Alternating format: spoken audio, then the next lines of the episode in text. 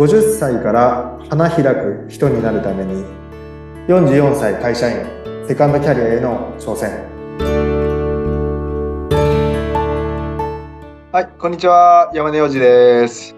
こんにちは。インタビュアーの鈴木沙子です。今回もよろしくお願いいたします。よろしくお願いいたします。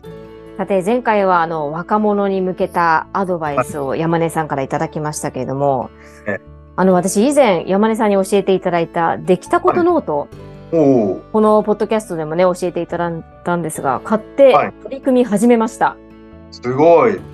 い、やいいですねあれ。いいですか？ねえなんかもうえー今日できたことあるかなーって悩みながらなんですけど、こう、とりあえず無理にでもできたことを探して書いていくと、こう振り返ったこと、時に、あ、結構私できてること多いじゃんって。でしょ？うん。うん。で、なんか自信になりますね。そうなんですよえね、え。やっぱなんか反省する癖をつけさせられてるから僕たちは。反省いくらでも出てくるんですけど、ええ。ね今日できたことがあの振り返れる力がないので。いや、ほんと、今回しみじみ思いました。あ、こういう習慣ってなかったなって。うん、うんえ。めちゃくちゃいいと思います。えいやー、いいヒントをいただきましてありがとうございます。いや嬉しいな。今回もどんなヒントを人生のヒントをいただけるか楽しみなんですが、すいません。そうですね、え。まあ、え報告があって。はいはい。一応ですねあの、はい。今月で会社を辞めることになりまして。おなんと。そうなんです。すみません。そうですか。はい。わあびっくり。でなんでねはい。あれですよね。セカン会社員ではなくなるので、そうですね。今月でこの番組を終了できたらなと。え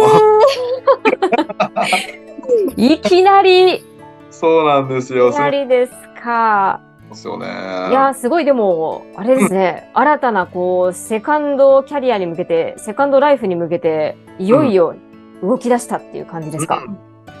そうですね。ねまあ45なんで、うんはい。あと1週間で45なんで僕は。そうですか。あ、おめでとうございますや。早めに。ええなんでまあそれを機にね、まあ残りの人生があとね、まあ70歳まで働くとしたらええうん。25年間ぐらいしか働けないと。はい。で世の中に出たのがちょうど二十歳の時に世の中に出て、えちょうどまあ25年なんでまあ折り返しといえば折り返しなんですよね。ええええなんでまあここからね自分のまあ人生をどうしていくかっていうのを深く考えた時にええうん。うんちょっとこのまんま二足のわらじを履きながら やっていくのも違うかなっていうふうにまあ前から思ってたこともあって。ええいやー、でもすごいですね。いよくぞ決断をされましたね。ありがとうございます。ええはい。あー新たなスタートおめでとうございますと、まず。ありがとうございます。えあのおかげですよ、本当。このえいやいやいやいやいや。あなんかでも寂しい気がしますけれども。そうですね。えまあ、えもうまた、はそうですか。いやー、なんかね、せっかくこのね、ポッドキャストで出会って、もうあっという間にね、お別れがという感じですけども、でもね、なんかこい。はい。う、リスナーの方もちょっとびっくりされてるかもしれませんけども、そうですね。ね、ここれからどうするんですか？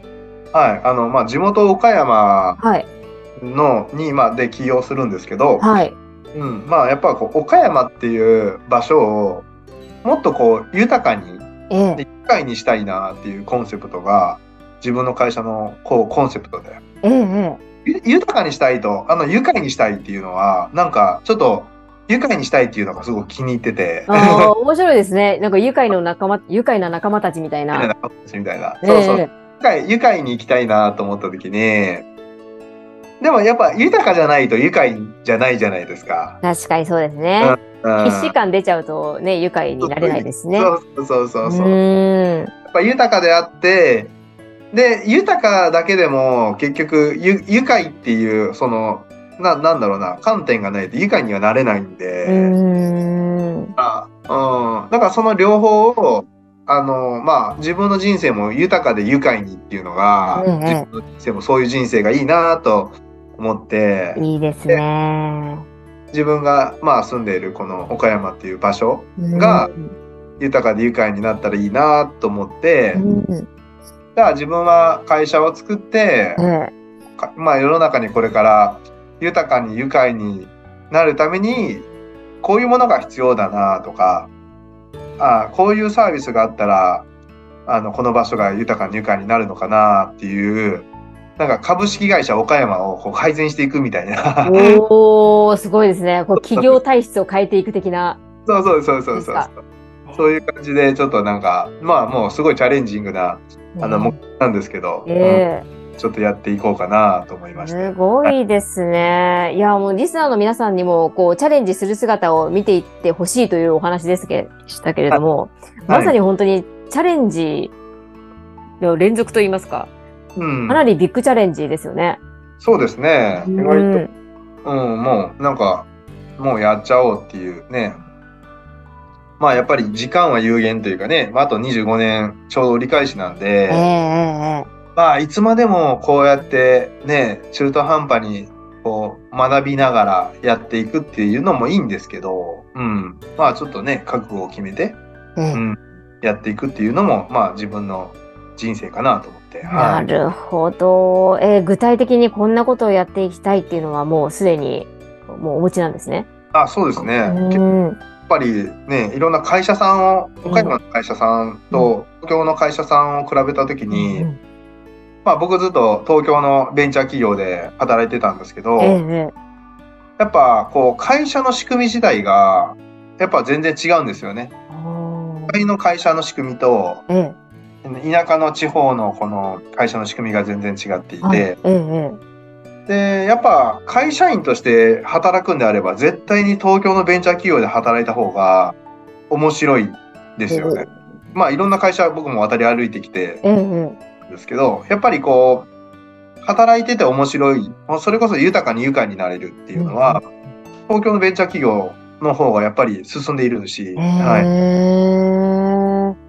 ただそんなところに20年勤めてきて、うんその良さは十分分かっているのえで、え自分も経験してきて。は、で、運運営もしてきた側なんで、ええええそのベンチャー企業のいいところだったりとかっていうのを取り入れながら、まあ、経営コンサルみたいな形で岡山の企業さんにそういうのを伝えていきええはいと思ってまして。なるほど。面白そうですね。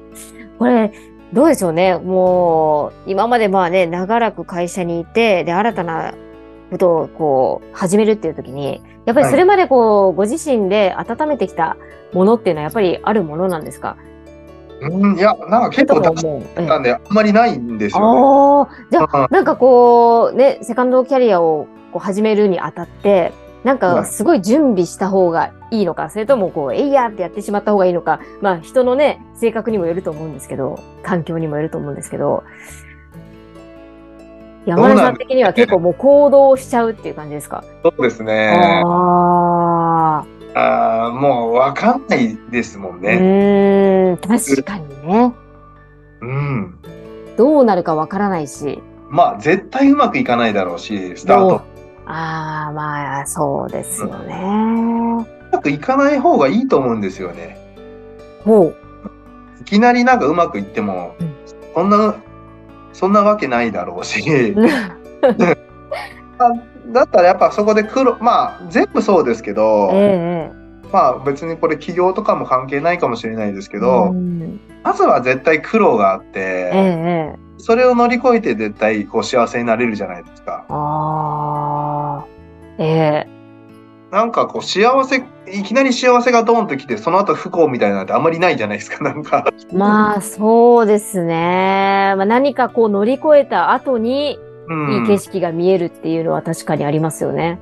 そうですようね。ん。だから多分まあ企業もそうだと思っている、まあわわやってないからわかんないんですけど、えと思っていて、ええ多分苦労するだろうなって思うんですけど、はい。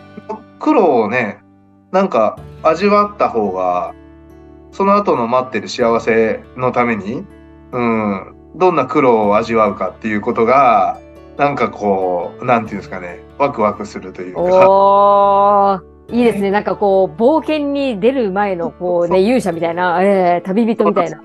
えあー、なんかまあ、辞めるって決めて、まあ、会社、まあ、今月末で辞めるって決まった時に、はい。めちゃくちゃ不安になるんですよね。じゃあ、そうですよね。まあ、毎月のお給料なくなって、おい、大丈夫？みたいな。えええもええ。ちろんあって、それを、に何十年間も怯えてきて、今まで生き生活してきたんで、えうん。サラリーマン。だからサラリーマンやってたんですけど、うんうん。でも、いざ辞めるって決めて、したら、なんかこう、不安なんですけど、自由なんですよね。なんか、なんか今まで25メーターのプールをひたすら泳いでて、で、なんかもう泳ぎ飽きて、えもうこのタイムを競い合うのになんか意味があるのだろうかって、なんかハテナが生まれて、えあそれでも海に出るのが怖いからひたすらまだプールで泳いでたのが、なんか、こう、うんもうちょっとやっぱプール飽きたからみたいな感じで、なんか海に出たみたいな。ーあー、すっごいわかりやすい例えですね、それ。この感覚。ええそしたらなんかこう、もうもちろん不安だけど、うん。言うだーみたいな。そうそうそう。あなんかアメリカも行けるし、なんか世界中この海どこでも行けるんだから、うん、何でもできやろうと思ったらできるんだよなって思ったら、ああー言ってもゴムボートなんで今、あ。まずはね、沈まねえかなっていう心配はあるんですけど。いやー、なんか聞いてるこっちもちょっとなんかワクワクしてきました。ええちょっとドキドキしますけど、はい。でもね、海に出たからこそのなんかこう景色っていうのがこれからいろいろ待ってるんだろうなっていう。そうなんです。あ、もう足つかないんだ、みたいうな。わー、そうですよね。あ、もう引き戻せないんだと思ったら怖いんですけど、あ、ねなんか、ねこれから何でもできるわけじゃないですか。そうですね。なんか心なしか山根さんのこの表情もなんか晴れやかな感じがしますね。ううんうんうん。ん。ね、なんかつっかいが取れた感じがして、うん、ほん本当はこういう風に行きたかったけど、なんかこう、うん、なんかまあなんだろうな、なんかすごいブロックがあったんですよね、自分。うんなるほど。すごい。うん、実際に行動しましたからね、山根さんね。そうですね。いちょっとや強制的なとこもあったんですけど、ー まあでもね、そういうこう望んだ流れに行ってるってことですよね。あそうですよね。まあまあ、は素晴らしい。うん、うん決めたら流れましたね、そうやって。ねえ、いやーすごいですね。やっぱ行動するって大きいですね。そうですね。まあ、うん決めることがすごい大事ですよね。決めたらそうなるっていう。まあ、前回も言いましたけど、えええええ頭の中で描いたことは、そういうふうに決めたらそうなるんだなっていうのを、こう、いろいろ今実、体験してますよね。えまさにですね。いやー、そうですか。まあ、新たなステージへ向けて、スタートをする山根さんということで、まあ、今回、あ、はいそしたら次回がフィナーレということですね。ね、はわかりました。まあ、今回はとりあえず山根さんから重大報告ということで、い。ね、はい。ねしていただきました。また次回もよろしくお願いいたします。ありがとうございました。出ました。